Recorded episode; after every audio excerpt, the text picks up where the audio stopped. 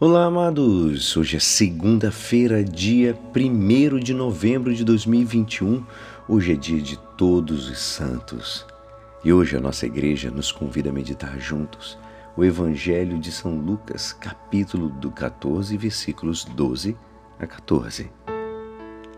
Naquele tempo dizia Jesus ao chefe dos fariseus que o tinha convidado quando deres um almoço ou um jantar, não convides teus amigos, nem teus irmãos, nem teus parentes, nem teus vizinhos ricos, pois estes poderiam também convidar-te, e isso já seria a tua recompensa.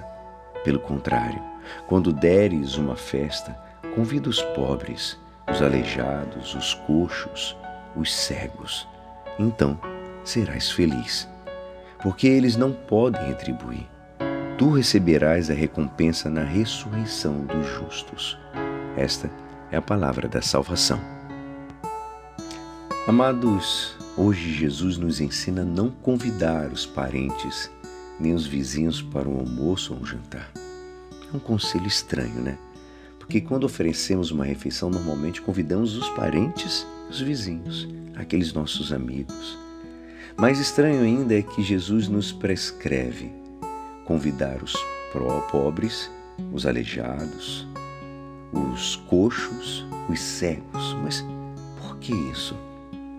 Jesus deseja nos ensinar que a verdadeira alegria não está em receber dos outros, mas em dar gratuitamente, sem esperar recompensa. Assim é Deus em relação a nós. Ele não ganha nada a nos amar. Ele não está interessado em algo nosso mas está interessado unicamente em nós mesmos. Assim, o ensinamento de Jesus tem como objetivo que sejamos perfeitos, como o Pai Celeste é perfeito no amor. E amados, é a partir de hoje até o dia 8, podemos lucrar indulgência plenária para os nossos entes queridos já falecidos.